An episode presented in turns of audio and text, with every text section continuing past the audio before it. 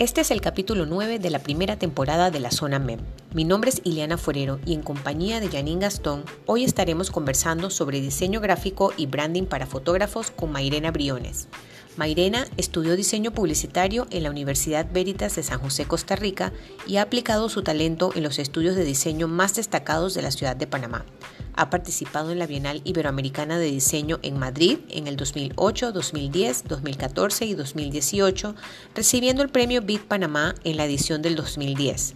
Su trabajo ha sido publicado en el libro Latin American Graphic Design de la editorial Tachen y ha sido parte del comité organizador del evento de diseño Panamá Gráfico desde sus inicios. Mucha información está por venir. Stay tuned and click. Bueno, bienvenidos nuevamente a la zona MEM, eh, este espacio que preparamos con mucho cariño, Janine y yo, para ustedes.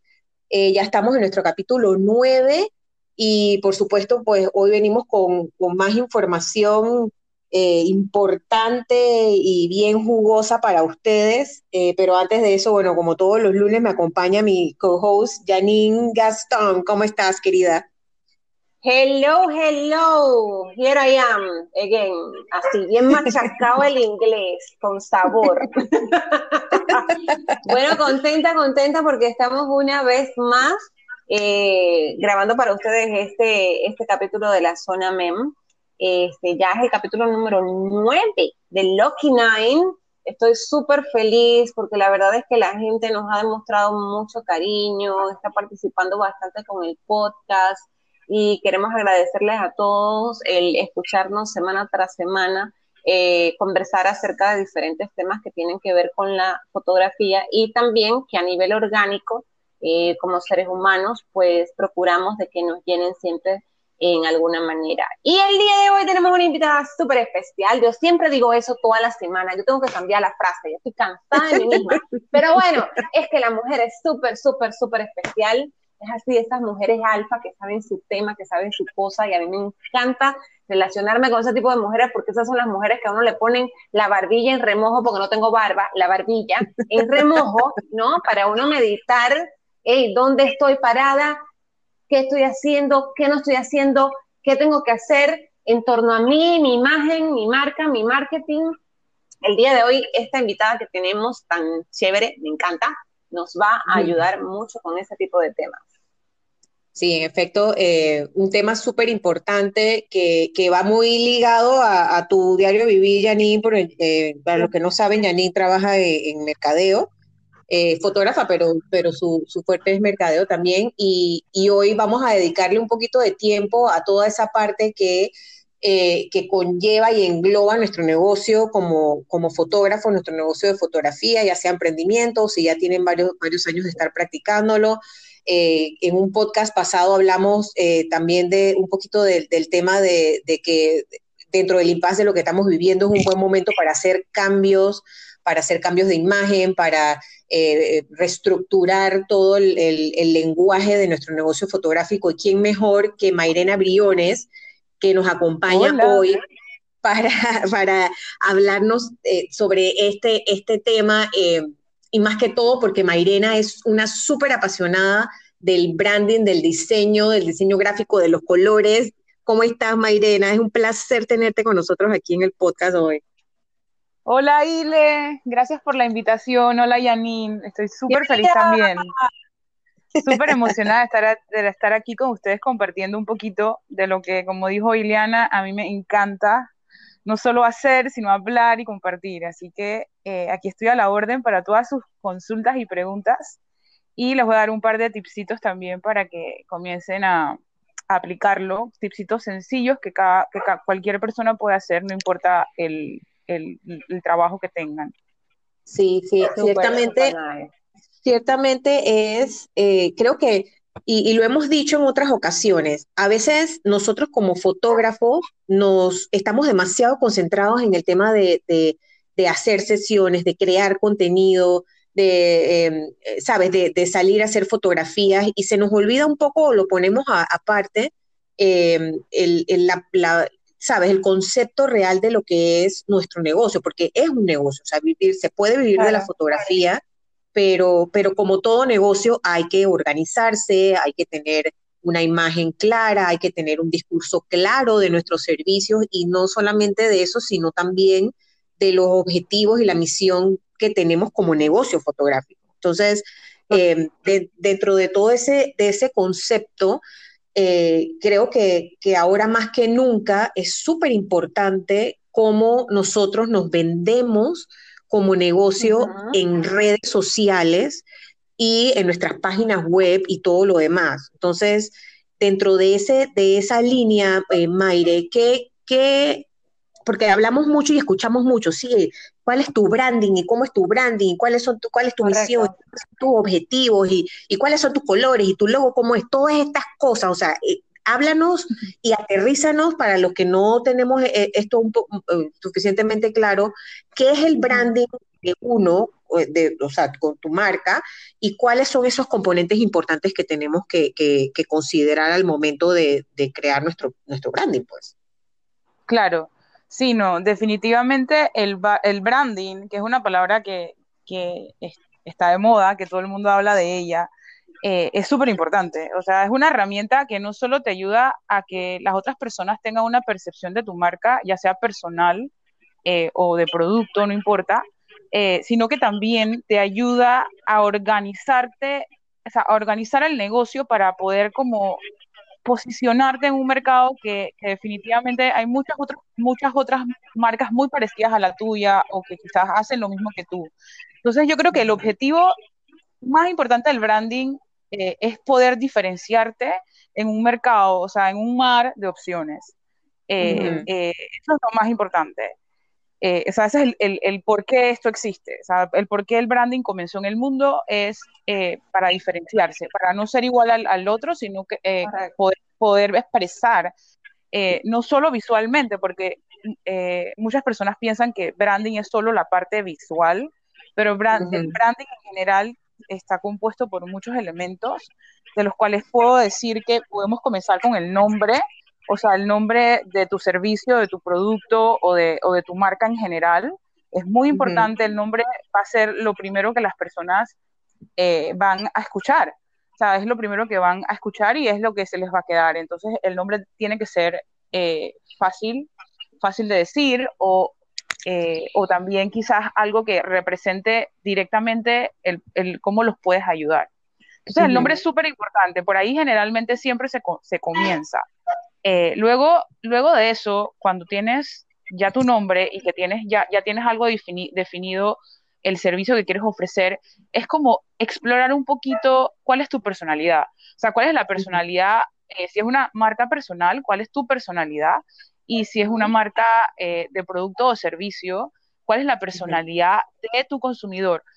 ¿Por qué de tu consumidor? Porque la idea de crear una marca es poder conectarte con otras personas. Entonces, eh, eh, muchas veces uno se conecta así a, nivel personal, uno se conecta con personas que tienen valores o que tienen ciertos, eh, ciertos elementos o ciertos valores que, te hacen querer conocerlos más, pues que te hacen querer conectarte con ellos, que te hace querer ser sus amigos. Entonces, eso es lo que quieres lograr con cualquier marca, o sea, que, que las otras personas que te ven digan, qué cool, me encanta, yo quiero ser su amiga que, se que al final se traduce eh, en, en, que te van a pedirte tu servicio, de que van a pedir tu consultoría, de que si quizás no están en el momento de compra actualmente, posiblemente vayan a seguir tus redes o vayan a ver tu página web o vayan a prestar atención y a grabar en su cabecita de que, sabes, de que esta marca hace esto y que en un futuro, cuando yo ocupe ese, ese servicio o, o necesite ese producto, entonces ya yo te voy a tener como, digamos que en una lista especial y no vas a ser como que alguien que está, o sea, alguien o algo que está ahí con el montón.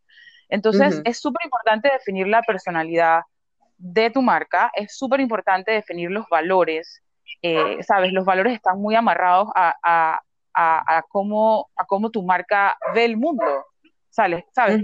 cómo, tu marca, o sea, cuáles son las cosas que ellos creen, o sea, que tu marca cree. O sea, que tu marca cree, cree y que quiere proyectar hacia el mundo está muy conectado con la misión y el valor de esa marca. Eh, y, y, por ahí es un, no es que es un buen inicio, es el inicio, porque no es crear un, o sea, no es comenzar a crear una marca en, en, el proceso de diseño, que muchas personas eh, no, sabes, como que no entienden bien. O sea, el proceso de marca viene desde antes. Ya cuando tú te sientas a diseñar, tienes que tener claridad eh, en qué quieres comunicar. Em, eh, en qué, cómo lo quieres, no solo qué, sino también cómo lo quieres comunicar. Y es ahí donde vienen como los otros dos elementos que son los que yo diría que son los bastante más importantes y especialmente ahora que, que el mundo es súper visual y que sabes y que somos y que vivimos en un mundo súper social es la parte de la identidad visual. Eh, la identidad visual es lo que es lo que todos conocemos como el logo, los colores, las tipografías, las imágenes, las gráficas, todas esas cosas que en, en, grupo, sabes, en común tienen algo que te, que te llaman, que van a llamar la atención de, de, tu cliente ideal. Em, y bueno, y, lo, y, la otra, y la otra parte importante es en eh, el mensaje. Eh, ya, teniendo, ya teniendo definidos tus valores, tu personalidad, ya teniendo definido un poco la parte visual, em, eh, es súper importante también prestar atención en cuál es tu mensaje, ¿sabes? Porque así como, como las personas que tenemos, ¿sabes? Que nos vemos de una manera, también hablamos de una manera. Entonces, ¿cómo tu marca va a hablar? ¿Cuál es la voz de esa marca? ¿Qué va a decir? ¿Cómo lo va a decir? Eh, ¿Cuál es la promesa que, que, le estás dando a estas, a estas otras personas? Eh, o, cuál es, y, o, no solo la promesa, sino la experiencia. Eh, y la experiencia creo que también es muy importante en estos tiempos, eh, porque a raíz de todo lo que ha pasado en, los, últimos en los últimos años, todo es muy digital. Entonces se, se ha perdido un poco esa, esa, esa, experiencia un poco más humana. Entonces lo que, lo que es importante ahorita es también poder llevar esa experiencia humana, que quizás ya no es tan fácil de tener, a un mundo digital, ¿sabes? A un mundo digital, dígase unas redes sociales o una página web o un, taller o un workshop, cualquier cosa que vayas a poner en el mundo digital, eh, tiene que tener definido también esas cosas para que las otras personas no solo se queden enamorados de cómo se ve, sino también de todo lo que estás diciendo. Eh, entonces, son, son elementos que, en, sabes, que todos van conectados, o sea, no, no son no están, no son individuales, están totalmente, son como hermanitos, ¿sabes? Es como el hermanito del primero que nace, que es el primero, que, se, que define como ciertas cosas, y luego a raíz de eso vienen otros otros elementos que van inspirados en todos estos eh, primeros, esta primera exploración o, esta primera, eh, digamos, definición de, cuál es el servicio que estás ofreciendo, de cómo, de quién eres, de quién es tu cliente ideal, de cómo habla tu marca, de cómo se ve tu marca, ¿sabes? Y cómo es la experiencia de marca. Eh, eh, esto es más, más, más, o menos pensando también en el contexto que vivimos ahorita, eh, que quizás ya no ocupamos tantas cosas como antes a nivel así exterior, pero creo que a nivel interior es bien importante tener esto bien claro para que el mensaje sea directo y sea simple, porque si le pones adornos alrededor, las personas lo que uno piensa que mientras más adornos más vas a enamorar, pero en verdad, entre más adornos, más vas a enredar. Entonces, eh, es importante como saber, tener esto bien definido para que cuando tu marca salga al mundo, eh, no solo se vea linda, sino que también conecte eh, con esas otras personas a las cuales tú les quieres llegar o, a las cuales quieres crear una comunidad. claro, eso, que, eso que tú hablas de la experiencia vendría siendo como como em, el valor agregado de todo el branding, porque también está conectado con lo que ahora, ahora e, es el término que se usa, como humanizar tu marca, como, ¿sabes? Como ver cómo la haces más humana. Y, y, sí he visto que, que muchas personas de, de, diferentes rubros, y no solamente de fotografía, sí veo que ahora, digamos, el, la cara que está detrás de la marca suele como ahora aparecer mucho más, ¿sabes? Como eh, haciendo, haciendo reels o en las fotos, con, mostrando los productos o haciendo este, lives, eh, ofreciendo los servicios o, dando alguna información de valor. Entonces, creo que, que, eso ha venido a raíz también de todo eh, el, el, año, el año pasado, a raíz de la pandemia, eh, porque hemos estado tan abrumados con tanta información tecnológica y con tantas aplicaciones y con tanto Zoom y con tan... Ya yo estoy que me vuelvo loca, o sea, ya no quiero ni un Zoom más. O sea, me dicen que una reunión por Zoom, ay Dios mío, no podemos hacerlo, no sé, por otro, por teléfono o algo, pero ya no quiero un Zoom más. O sea, estoy como atosigada de tanta cosa. Pero sí, el cliente sí tiene como, ha desarrollado como una necesidad más aguda de ver quién es el que está detrás de esa, de esa cuenta eh, virtual. Totalmente. Eh, humanizar la marca creo que es una de las tendencias eh, más grandes de, desde el año pasado. O sea, ya venía, ya venía pasando. Yo creo que desde el inicio de, de, todo, de, de, todo este mundo social, pues desde que comenzaron a desarrollarse ya, ya puntualmente las redes sociales, la, importan la importancia de, de tener marcas más humanas fue creciendo y obviamente con todo lo, como dice Ileana, con todo lo que pasó en los últimos años, el año pasado, este año, eh, es muchísimo más importante porque las personas eh, eh, necesitan, ¿sabes?, ver la cara atrás de la persona que les está vendiendo un servicio o les gusta entender quién hizo el producto. Y eso no es solo con las marcas chiquitas, o sea, no es solo con las marcas pequeñas, sino con las marcas grandes hasta muchísimo más. Antes las marcas, las marcas se, se o sea, una, una marca de alguna corporación grande o de una multinacional ¿sabes? Se conectaba, se conectaba por sus logos, por sus colores, por la publicidad que hacía. Pero ahorita, eh, eh, ahorita el consumidor no solo quiere saber sobre la marca, quiere saber sobre cómo está hecho, quién lo hizo, dónde se hizo, ¿sabes? Todo ese proceso que es un poquito más sobre también sobre la historia y, y eso es un punto que, que, que, no, lo, no, lo, dije antes, pero también es muy, muy importante. Eh, no solo es ver a la persona, sino saber el por qué esa persona comenzó este negocio, ¿sabes? ¿Qué lo, qué lo, qué lo inspiró a, hacer este producto? ¿Sabes? Todo ese proceso, todas esas cosas que, que al parecer que antes quizás no eran tan importantes, eh, ahora son súper importantes. Entonces, eh, eh, a mí me gusta, o sea, creo que es, un proceso de adaptarse, ¿no? Definitivamente para todos hacer un proceso de, de, de, reinvención y de mejorar nuestras comunicaciones eh, pero definitivamente a mí me gusta porque se me hace muchísimo más eh, unique, muchísimo más humano, muchísimo más especial, pues uno logra como que realmente enamorarse de un producto y, no solo del producto, sino de todo su universo, ¿no?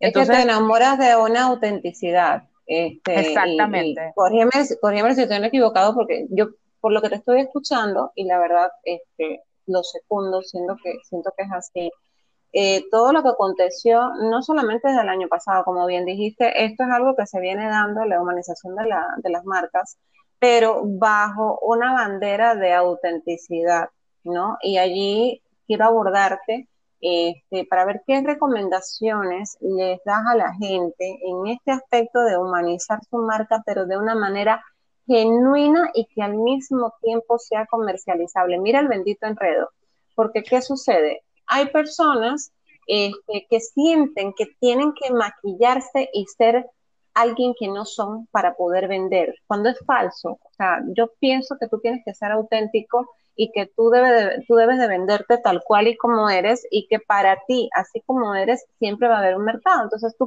tú qué opinas acerca de eso?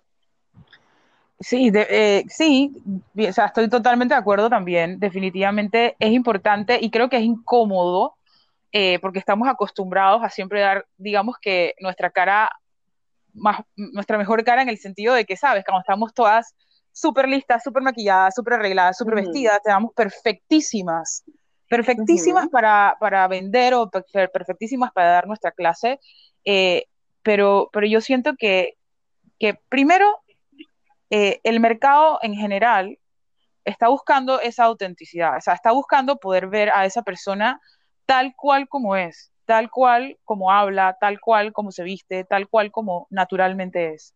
Entonces ahí ya creo que ya tienes un, tenemos un punto de nuestros lados porque el mercado lo está pidiendo. Entonces eso es importante. Lo otro que les iba a decir es que eh, muchas personas eh, piensan que, ah, voy a hacer, y esto es algo que ha pasado todo el tiempo, ¿no? Pero creo que ahora que hay muchas más marcas personales o marcas más pequeñas que ofrecen más servicios y que no son como parte de una organización mucho más grande, que eh, buscan, buscan recrear lo mismo que, que, su, que, su, que, la, ¿sabes? que su competencia o que la otra persona al lado está haciendo. Eh, eso, eso, eso puede crear un problema porque al final no es que no es que no se debe hacer, sino es que tú te puedes inspirar por el contenido de otra persona o por algunas cosas que ves por ahí, porque definitivamente la inspiración por ahí todo comienza, pero, pero sí buscar la manera perfecta, o no perfecta, porque no quiero hablar de perfecto porque eso no es lo que estamos buscando, sino la manera unique de tu personalidad, de tu marca, genuina, genuinamente, eh, de cómo contarlo, ¿sabes? De cómo hablarlo, de cómo, ¿sabes? Desarrollarlo, pues. Eh, si tienes que hacer un video, hazlo, o sea, enseña tu cara y trata de ser lo más auténtica posible eh, trata de usar las palabras eh, que, más se conecten con tu, con tu consumidor o trata de, hablar sobre los servicios que más se conecten con, con tus consumidores. Entonces yo creo que aquí es bien importante no solo es ser auténtica por ser auténtica, sino saber quién eres. Entonces, también entramos en este proceso como de exploración y de, y de buscar realmente qué representa tu marca, cuál es el mensaje ese que, realmente te hace diferente a los demás. Eh, o, el servicio que realmente te hace diferente a los demás, o a veces hasta la experiencia. Hay muchas personas que brindan un servicio bastante común, pero solo la experiencia te, te hace regresar, pues te, me trataron bien, fueron amables conmigo, ¿sabes? Me contestaron emails a tiempo, me mandaron los, eh, mis trabajos a tiempo, todas esas cosas que, que son parte de la experiencia eh, eh, también son, son, muy importantes para las demás personas y, creo que también es parte de la humanización de tu marca. Mucho más ahora que todo ese proceso de trabajo ya no es en una oficina, sino es, es por medio de un WhatsApp o por medio de un email o por medio de un contacto por redes sociales o una página web.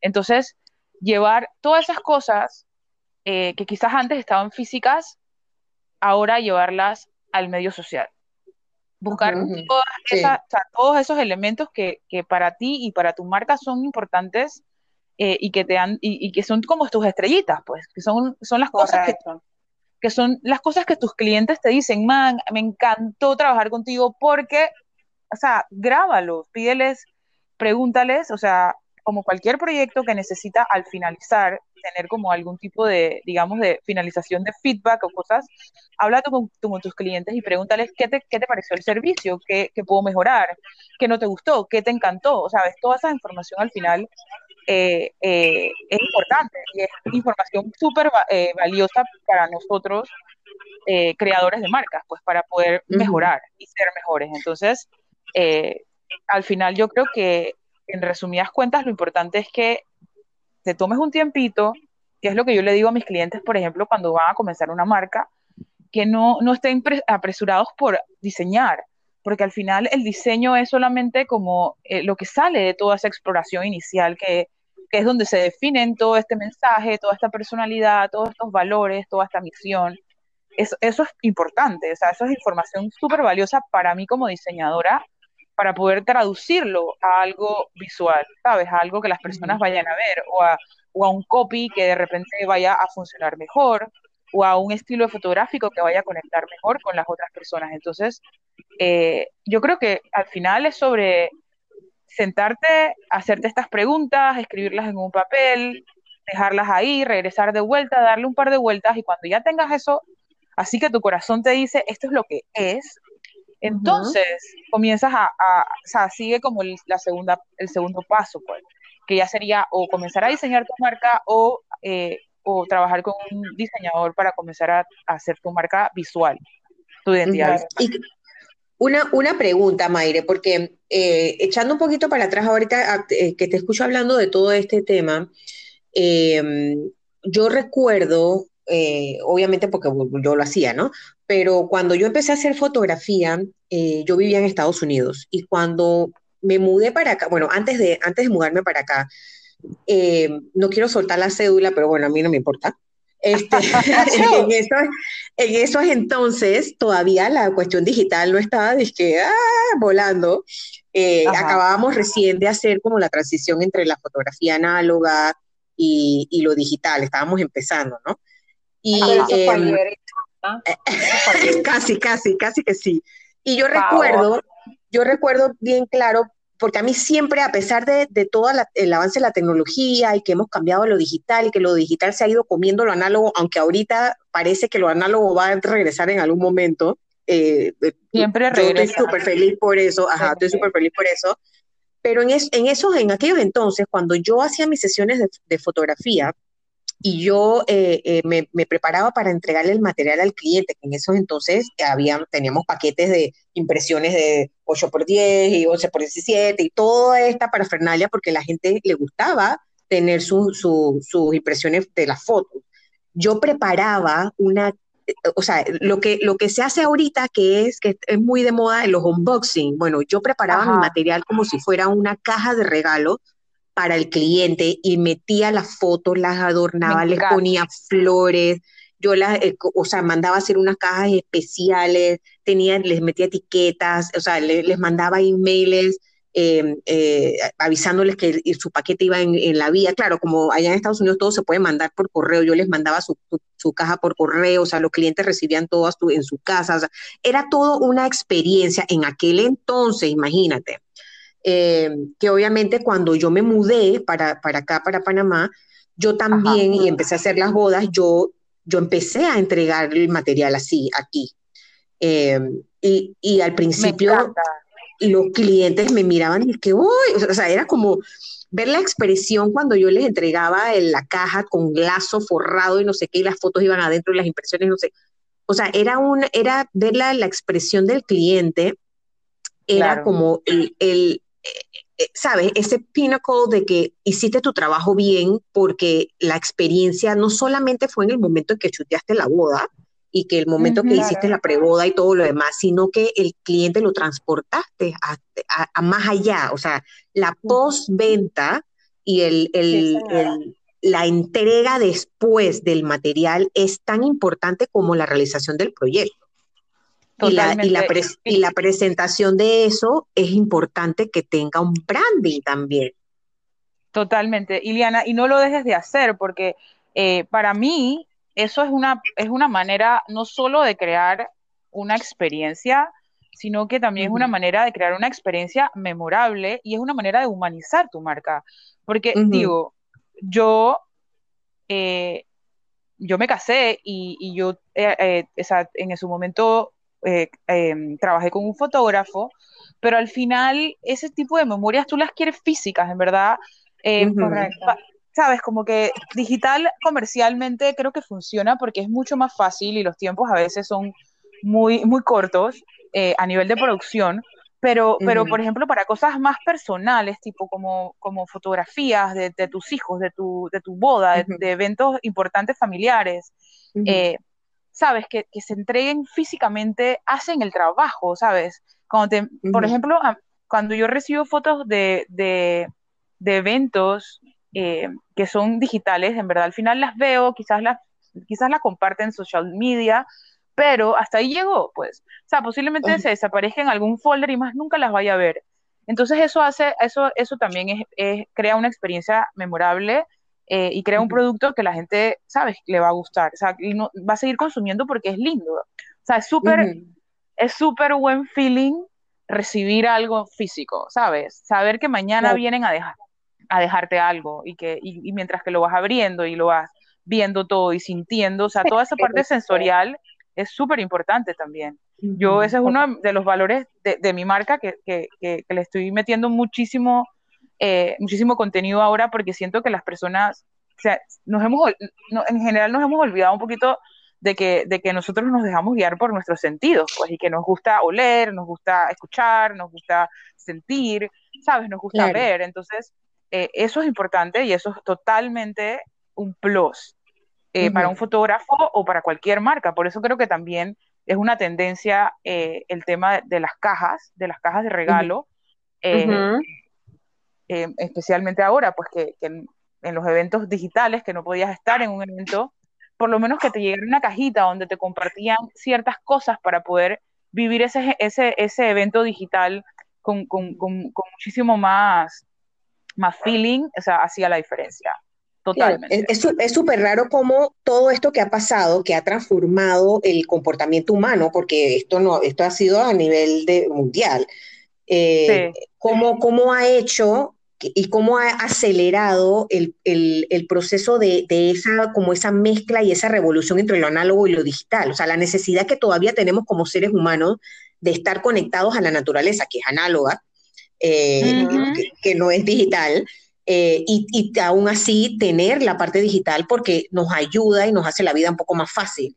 Me explico, pero igual tenemos esa necesidad de tener los pies sobre la tierra, o sea, de meter los pies, en, de andar descalzos, de sentir que, que, que, sabes, que venimos de la, de la, de la naturaleza y que nos rodea y, y, que, y que de ahí nos inspiramos y de ahí es donde sacamos todas estas cosas sensoriales. Eh, con las que tú trabajas, Mayre, los colores, los, los olores, o sea, todo este tipo de cosas que se pueden transmitir a través de estas, de estas experiencias, ¿no?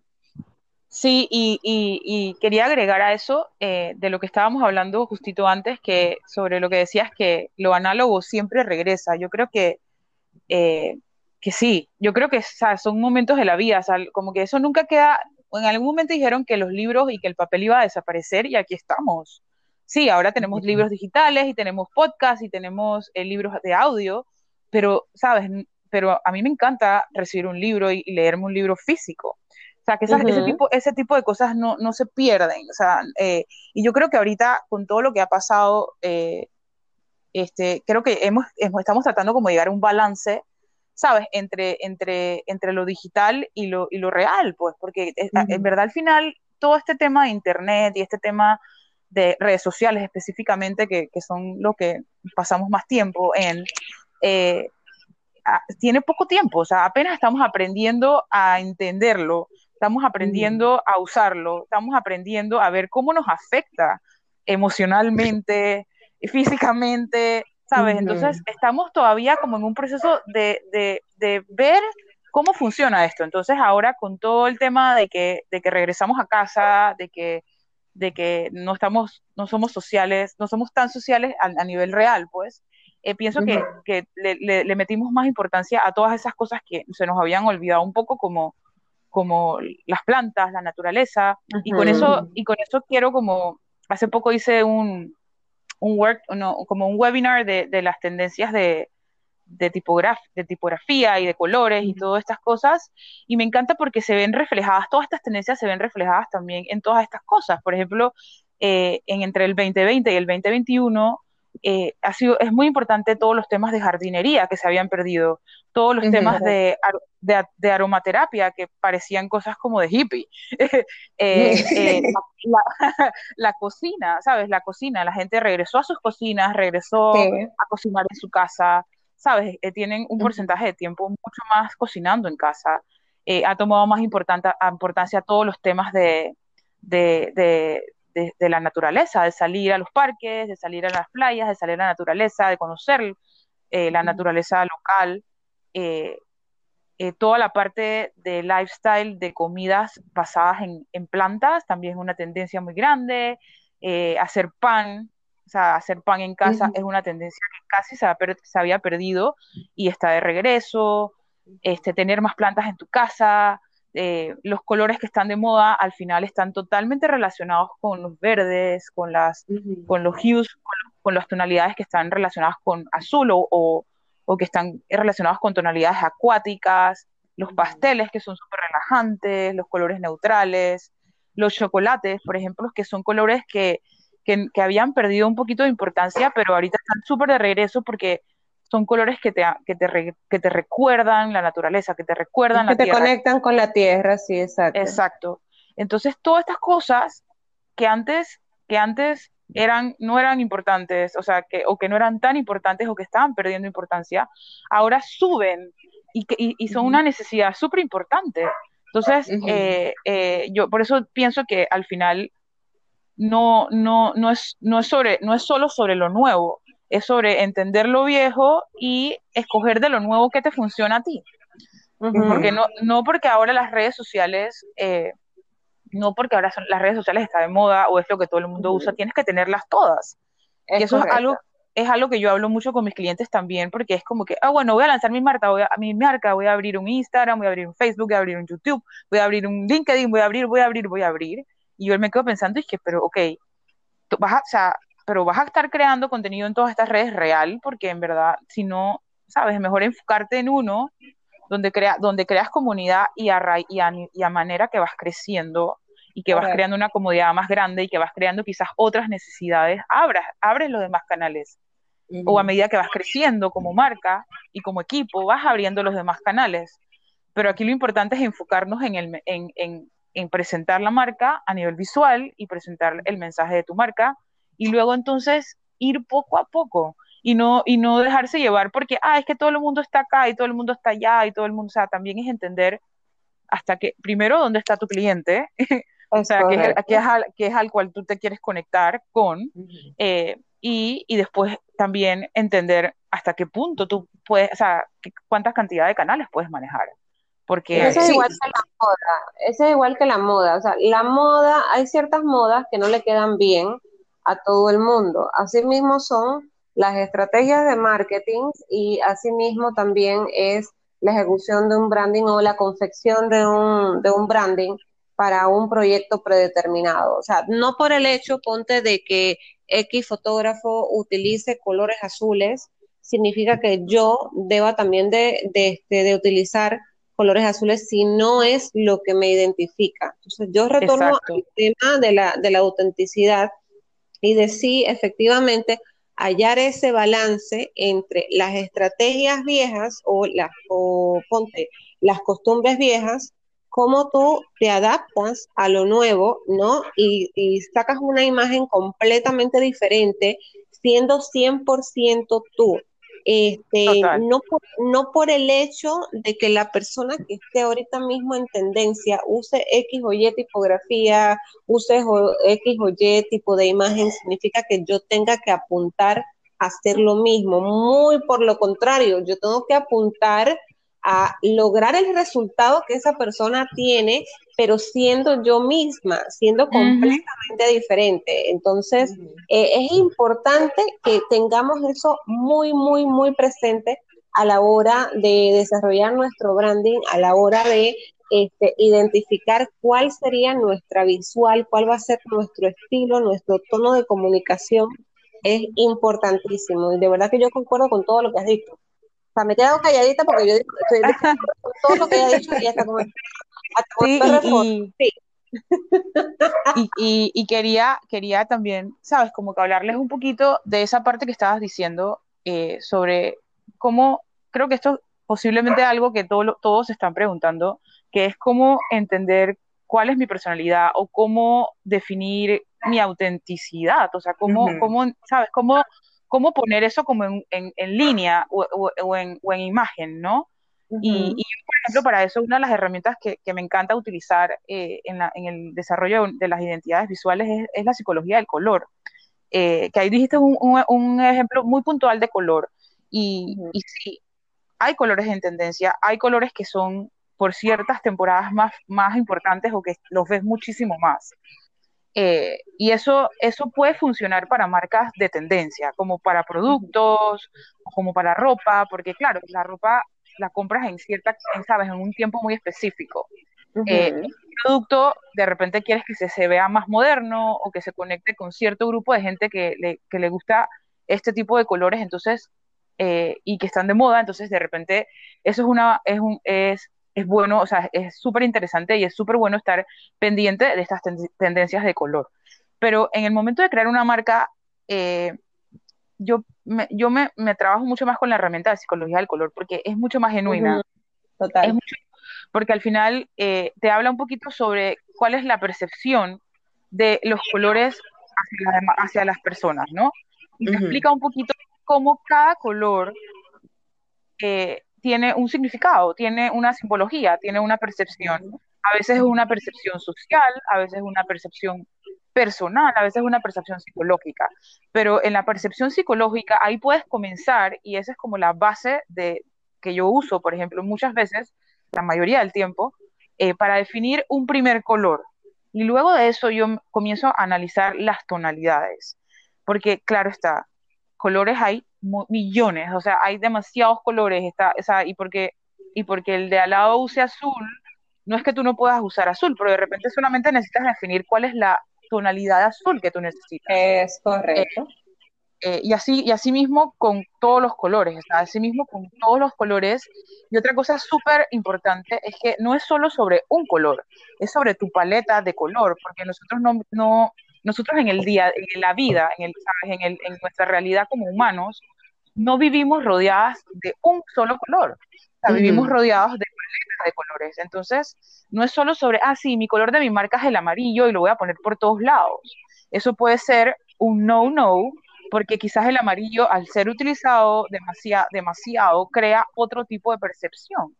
Correcto. Eh, y eso es súper importante que tomemos en cuenta con, específicamente con, con la teoría de la psicología del color, que ella no dice que un color es bueno y que el otro es malo. Ella dice que un color tiene una percepción positiva y una percepción negativa. Y al final esa percepción se va a crear a raíz de la utilización. Y ahí viene, eh, ahí viene lo que estaba hablando inicialmente sobre las paletas de colores, y es eh, una paleta de colores básicamente un grupo de colores que tienen un buen balance eh, y, que, y, que, tienen una armonía, pues, y que, y que juntos tienen una funcionabilidad, cada uno de ellos tiene una función, y juntos nunca se van a sentir como, wow, demasiado color, o wow, esto está como too much, o wow, este amarillo ya no puedo ni ver, ¿sabes? Como que uno a nosotros nos pasa, y no nos pasa solo con las marcas, nos pasa con, con las cosas que compramos, con los lugares que vamos, ¿sabes? Con la ropa, que es como que, ¿sabes? Cada uno tiene un gusto y cada uno tiene una percepción diferente eh, a cada color y a cada tonalidad. Entonces eso es bien importante eh, como definir, ¿sabes? Como, como, estar bien, bien, bien, bien claro de cuál es el mensaje que, que, quieres dar visualmente también. Y eso, eso a nivel fotográfico, perdón Elena que te, que te corte, a nivel fotográfico no es, eh, no solamente en el aspecto del branding, sino que a nivel fotográfico ayuda muchísimo tener claro este, la aplicación de la teoría del color, porque incluso en una fotografía tú puedes tener una intención, sin embargo, los colores con los cuales tú compones esa, fotografía te matan completamente la intención. Entonces, por eso también es importante tener conocimiento del el lenguaje del color, ¿no? Hay personas que son artesanas de luz, eso es algo que he dicho anteriormente, hay personas que son artesanos de luz, que te componen con luz, y hay personas que te componen con color. Cuando tú mezclas esas dos personas, tienes un artista. O sea, tienes un, fotógrafo de primer mundo de grueso calibre, este, y yo siento que ahí, hacia ahí es donde nosotros debemos de apuntar. En materia de branding, el, el, branding obviamente siempre tiene que ser representativo hacia ti, quién eres tú, cómo eres tú, lo que acaba de decir Mairena, ¿no? Y en cuanto a temas de color, no es solamente los colores que a ti te definen, sino eh, qué percepción quieres tú causar en el mercado. ¿Por qué? Porque si quieres una, una percepción de sobriedad, entonces, bueno, ya sabes que te tienes que ir por tonos un poquito más oscuros. Si quieres una percepción más alegre, más vibrante, entonces ahí está la palabra. Te tienes que ir por colores más vibrantes y cosas así. Entonces, es súper importante que tengamos conocimiento, no necesariamente tiene que ser profundo, este, porque no somos diseñadores gráficos, somos fotógrafos o somos ya llámenos como quieran, pero este, sí es importante por lo menos tener las bases de la teoría del color, también porque esto nos ayuda a nosotros mismos sacar las paletas de los proyectos que vamos a llevar a cabo en materia fotográfica. Total. Sí, por eso que es tan importante, y yo siempre lo, y lo digo y lo sigo diciendo y me lo van a seguir escuchando, es importante eh, educarse, es importante leer, es importante ver mucho, mucha literatura, mucho cine, eh, o sea, ver referencias. Hay que, hay que estar constantemente viendo cosas y aprendiendo, porque es que la fotografía es como la medicina, uno todos los días aprende una cosa nueva porque los equipos van cambiando, nuevas cosas van saliendo, eh, la tecnología va cambiando y con eso van cambiando los software y se van actualizando las herramientas que utilizamos para editar las fotos y por eso es importantísimo eso, yo siempre lo digo. Em, eh, en la parte, por ejemplo, yo hago dirección de arte para fotografía es, eh, es un ejercicio que yo siempre digo que hay que hacer. Hay que, hay que aprender a hacer mood boards de nuestros proyectos. O sea, los diseñadores gráficos lo hacen por un motivo de, branding, de comunicar mensajes, de comunicar eh, todo lo que ha hablado Mairena. Pero nosotros como fotógrafos tenemos el compromiso de hacer una planificación antes de hacer nuestra fotografía, porque si nosotros que, lo que queremos transmitir, no solamente pararse ahí y apretar el botón y que la persona haga una, una pose y ya está, no. ¿Qué es lo que queremos transmitir? ¿Qué, es el mensaje que tienen nuestras imágenes? O sea, si estamos trabajando en algún proyecto para una serie fotográfica, para meter nuestras series en algún concurso, o sea, todo eso tiene que tener una comunicación, ya sea a través del color, a través de la composición, a través de, del, del diseño, del modelo, del lugar, o sea, todas esas cosas van conectadas y encima de todo las podemos rematar. Si algo nos quedó por fuera, no hay, no hay una cosa que, no sea como el color que sea para rematar ya eh, el feeling de una foto o darle la sensación que uno quiere darle a través del color. Y eso ya ahora se hace hasta digital, o sea, lo puedes hacer digital. Entonces, eso, eso es súper importante. Esa práctica de hacer mood boards y de conceptualizar antes de chutear, no llegar al shoot y que ahora voy a empezar a tratar de inventar qué cosa es lo que voy a hacer. O sea, hay que hacer ese proceso, es un proceso orgánico que es necesario. Como, es súper necesario. De hecho, ese era uno de los tips que les iba a dar, eh, porque nosotros los diseñadores lo usamos muchísimo, los diseñadores de interiores lo usan muchísimo, los diseñadores de moda lo usan muchísimo. Y la idea de hacer un mood board es exactamente eso, es, crear, es de antemano definir un mood. ¿Sabes cuál es el mood? ¿Cómo se siente la iluminación? ¿Van a salir plantas o va a ser algo más minimalista? ¿Va a ser una persona o eh, eh, que va a tener un contraste de una manera o va a ser algo más natural con luz natural?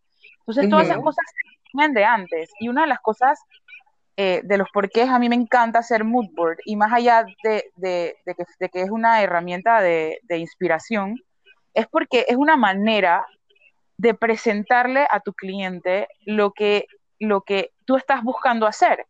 Y al, poder presentar esto a tu cliente de antemano y tu cliente dice, sí, no, no me gusta, cambiemos esto, movamos esto, o me parece perfecto y me encanta, ya tú tienes una base segura, aprobada por tu cliente, para, por dónde ir, pues tienes un camino definido por dónde caminar, que, que si vaya a cambiar algo, sí, posiblemente vaya a cambiar. La idea del mood board no es hacerlo igualito, o sea, no, es, no es agarrar la imagen que viste en Pinterest o en Google o en, donde sea y, hacerla igual. Es inspirarte de esa iluminación, inspirarte de esos colores que están usando, inspirarte de las texturas que están usando, de la composición que están usando y hacer, sabes, tú hacer un remix de todas esas cosas y crear tu propio tu propia composición fotográfica o tu propia composición gráfica o tu propio lo que estés haciendo. Pero no, el mood mucha gente le tiene como que, ¿sabes? Como que, ay, es que el mood board eh, está cool, pero, pero la gente lo hace igualito. No, es que la idea y el objetivo del mood board no es copiar,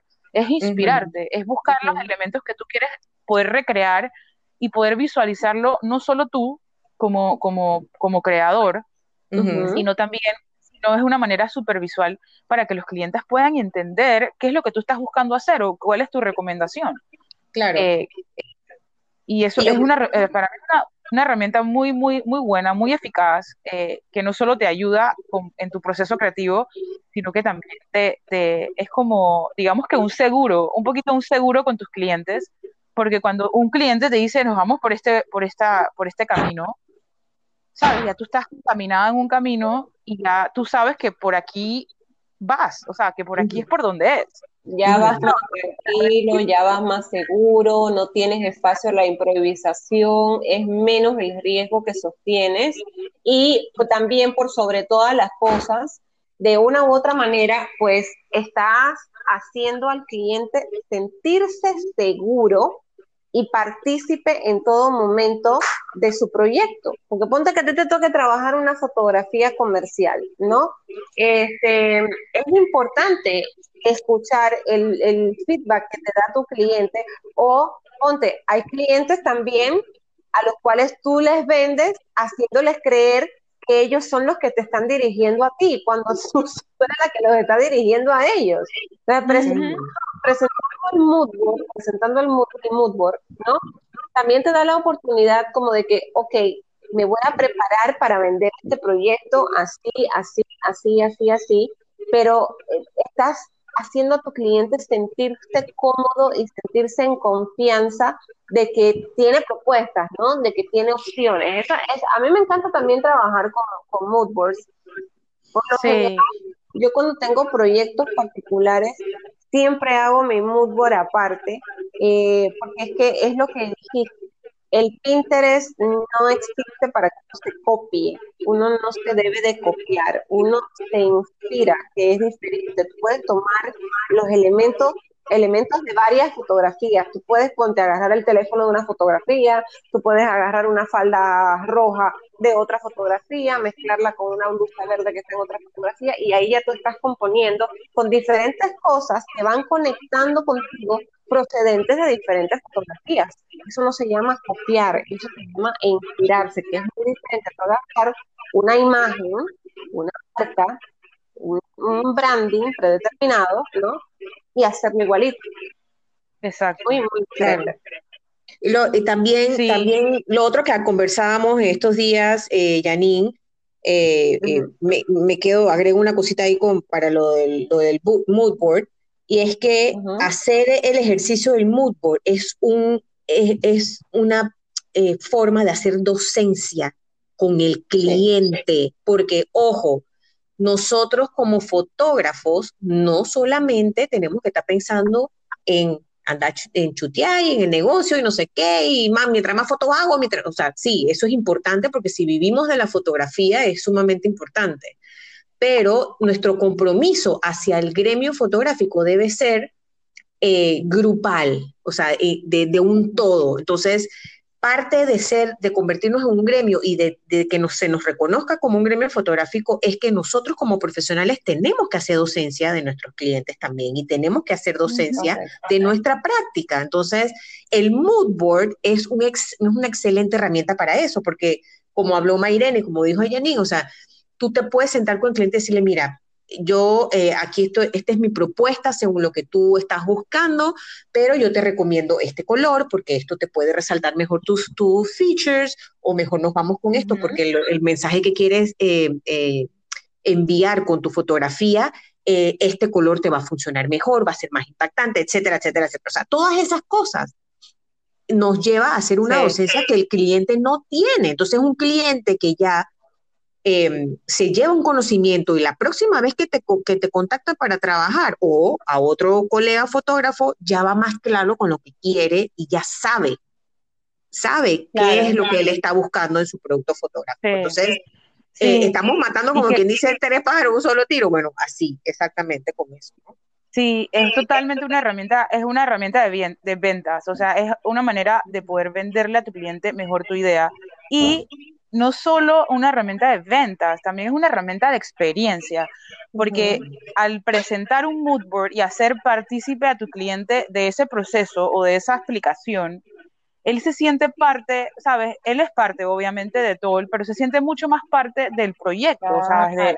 del desarrollo de las fotos, del desarrollo de la campaña, del desarrollo de la, de la marca, del desarrollo del diseño del espacio, ¿sabes? Eso lo hace mucho más partícipe de todo y él toma y él en base, sabes, en base a lo que tú le vayas diciendo y en base al conocimiento que va adquiriendo, él va tomando decisiones mucho más apropiadas y mucho más eh, eh, pensadas. Entonces es definitivamente una herramienta perfecta para vender, una, eh, una herramienta para explicar tu trabajo, para explicar lo que quieres comunicar, una herramienta para, para que el cliente esté en tu mismo, sabes, en tu mismo, en tu misma página. Eh, y que no hayan males entendidos en, un futuro, pues porque eh, eh, nosotros como nosotros humanos somos súper visuales y nos gusta ver. A veces tú tratas de explicar en palabras y es difícil explicar, sabes, algo, o, cómo, cómo se ve esto, o cómo es esto, o es muy difícil de repente sentir que esta textura. Entonces, usan, usan los moodboards ya sea digitalmente o, o físicamente, para, para, para, presentar sus proyectos fotográficos, para presentar los proyectos de marca, para presentar cualquier cosa que necesiten presentar y que ocupe una explicación eh, eh, visual, una explicación sensorial. Eh, claro. Así que para mí es mi favorito y lo recomiendo al 100%. Ahora, en, en eso... sí, exacto, hay que, hay que practicar eso y, y, y, hay, que, hay que aceptarlo y decirlo. No todo el mundo tiene esa habilidad, pero es una habilidad que se puede desarrollar con práctica, ¿eh? O sea, eso, eso se puede, se puede practicar. Es más, eso tal vez un, un taller o algo en el Fotolab que pudiéramos hacer de cómo de cómo eh, hacer un mood board para presentar a un cliente una idea, eso sería fabuloso. Lo, voy a pensarlo, de, repente, Mayrena, nos puedes ayudar en esa vuelta y puedes dar el, el taller dentro del Fotolab. Sería genial, sería genial, porque sí tiene una, una forma de hacerse, o sea, no, o sea no, no es tal cual, eh, digamos, eh, fijo, porque lleva mucho de, de la esencia de la persona que lo hace, pero sí tiene unas cosas puntuales que, tú puedes seguir como un formato y que, que puedes irlo aprendiendo. O sea, eso no, no es nada difícil. No le tengan miedo como algunos que le tenemos miedo al Photoshop. Pero, pero es, más fácil, es más fácil, de, es más fácil que Photoshop. Pero eh, sí, eh, es un proceso que definitivamente es hiper importante. Y dentro de, dentro de esa línea, Maire, y, y también con el tema de lo de la paleta de colores y eso, ¿qué, qué, qué tú, qué tú recomiendas o qué has visto con tus clientes? O sea, ¿qué, ¿qué tantas veces o qué tan, en qué tanto tiempo, qué tan seguido los clientes o las marcas es bueno o recomendable hacer como un refresh del branding? O sea, en, en cómo, tú, cómo, cómo se define, o si hay una definición, no sé, de eso, en, cuál es el mejor momento para cambiar tu branding eh, o hacer como un, un, ¿sabes? Como un refresh de, de, tu marca. Va a depender mucho del tipo de, la, marca. Eh, pero yo sí siento que debe ser algo que estés siempre como en evolución. Ok.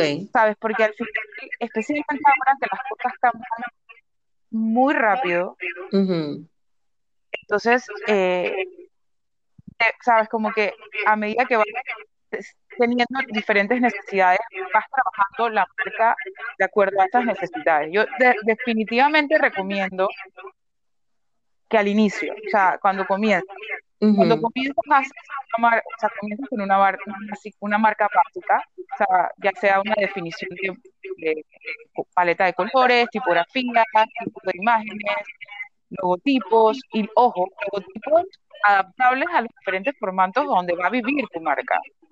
Es súper importante.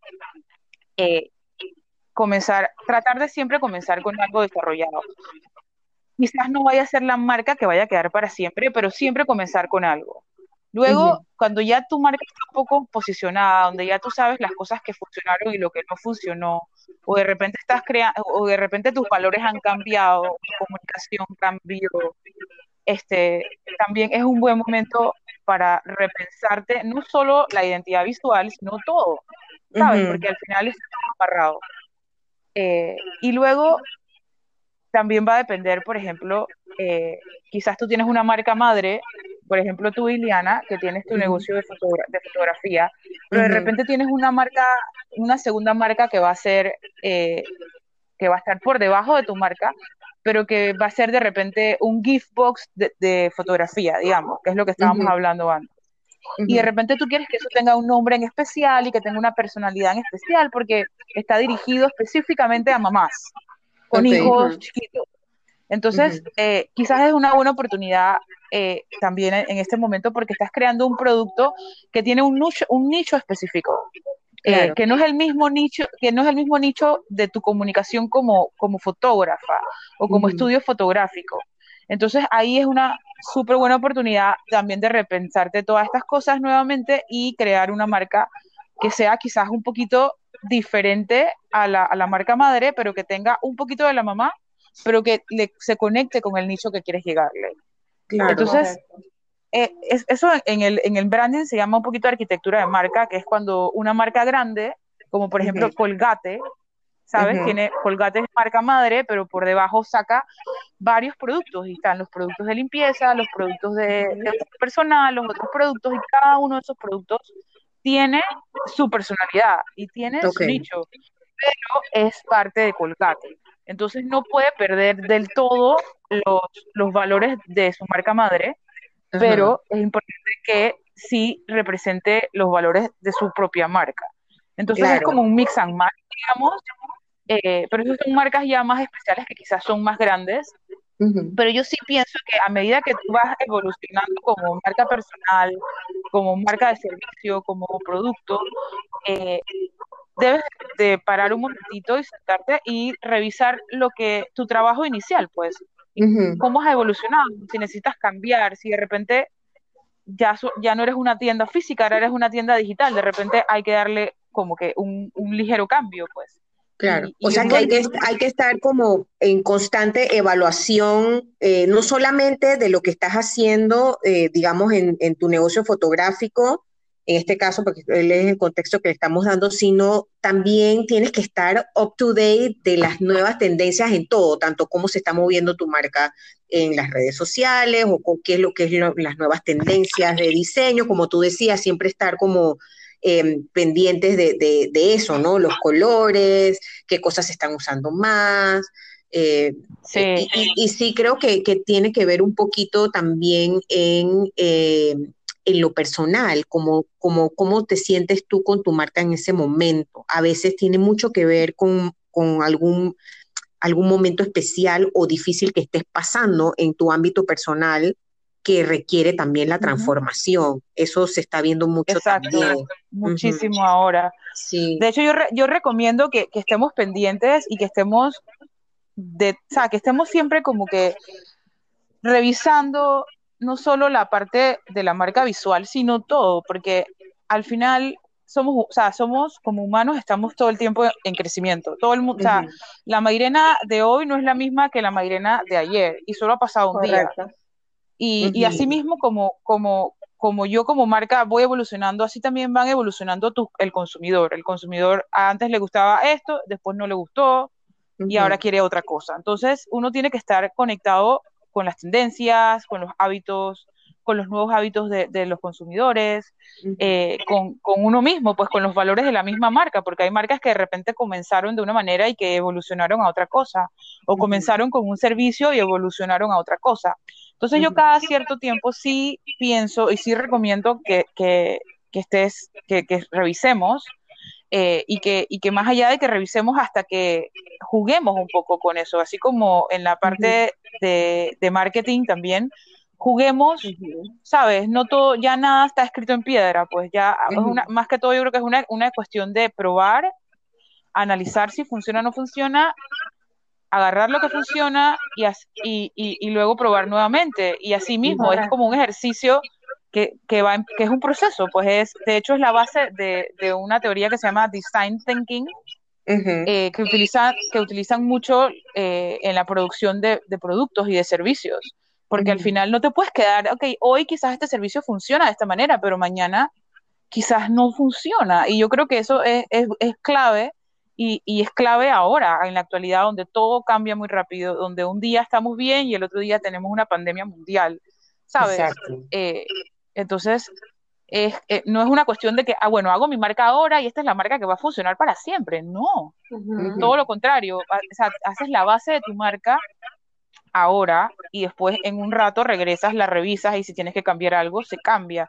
Eso se llama rediseño.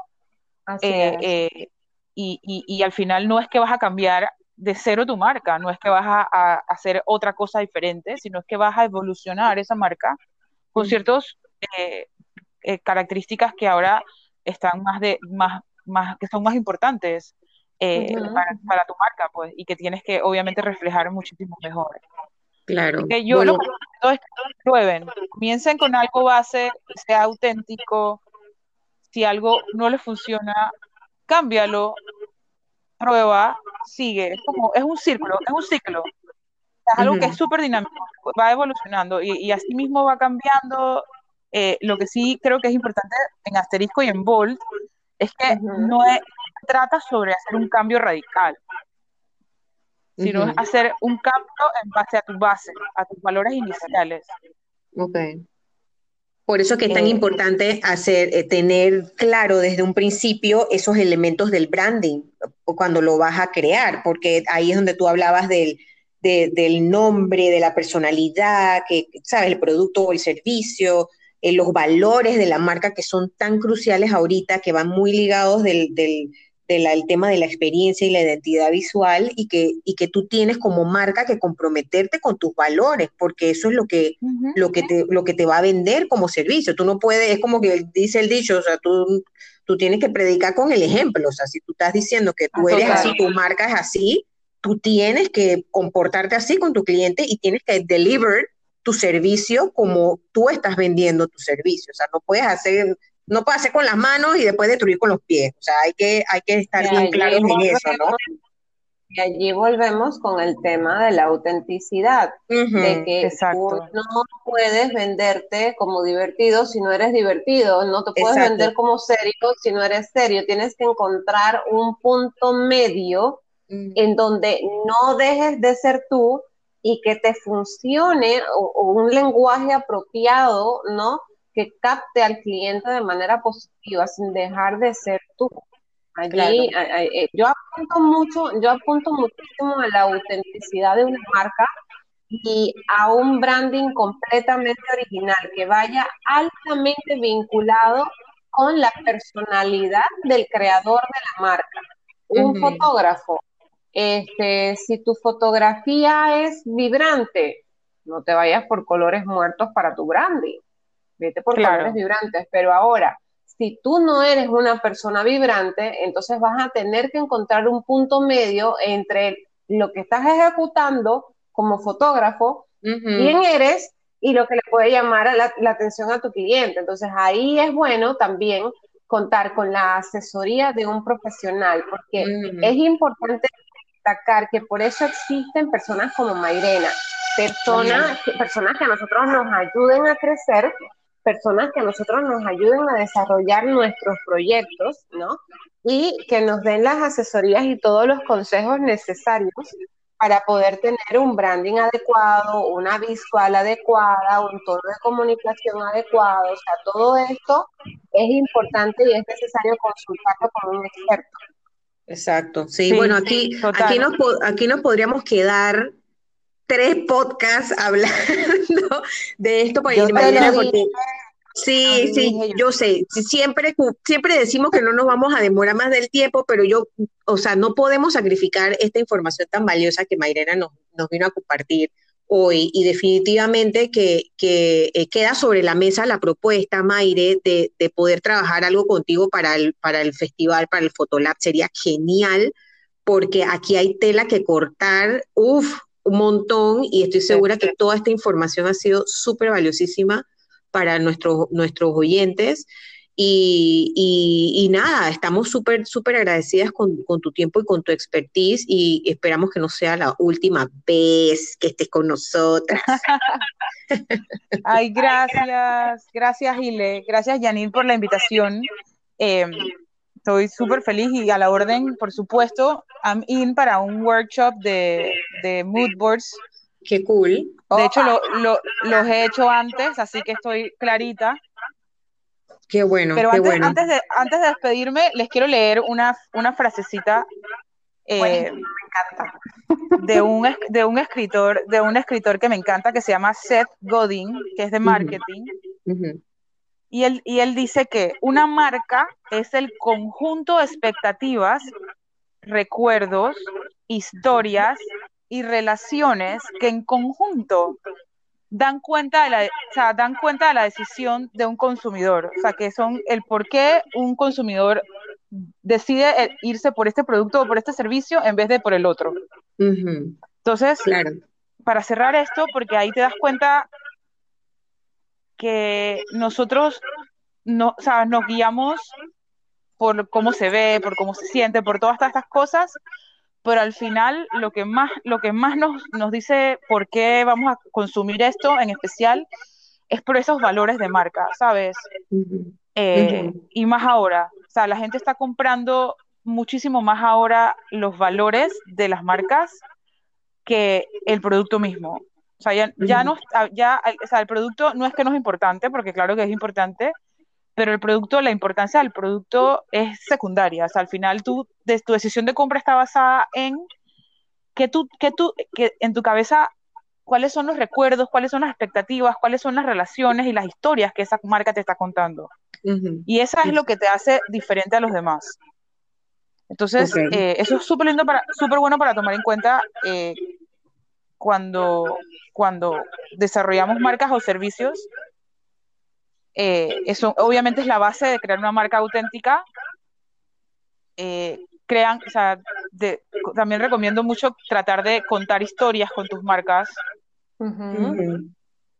porque la gente se conecta desde el, desde el inicio de, del universo, o sea, desde el inicio del mundo, nos conectamos por medio de historias. Esto es algo que es parte de nuestro ADN. Claro, sí, es importante. No, yo, yo, creo que eso es parte de ser humanos y lo que nos diferencia obviamente de las plantas y los animales, ¿no? Que podemos, podemos conectarnos a través de, de, las experiencias vividas y bueno, el ser humano aprende las cosas malas y las cosas buenas a través de la experiencia. Así que qué bonito, qué bonita frase, qué bonito mensaje, eh, Maire.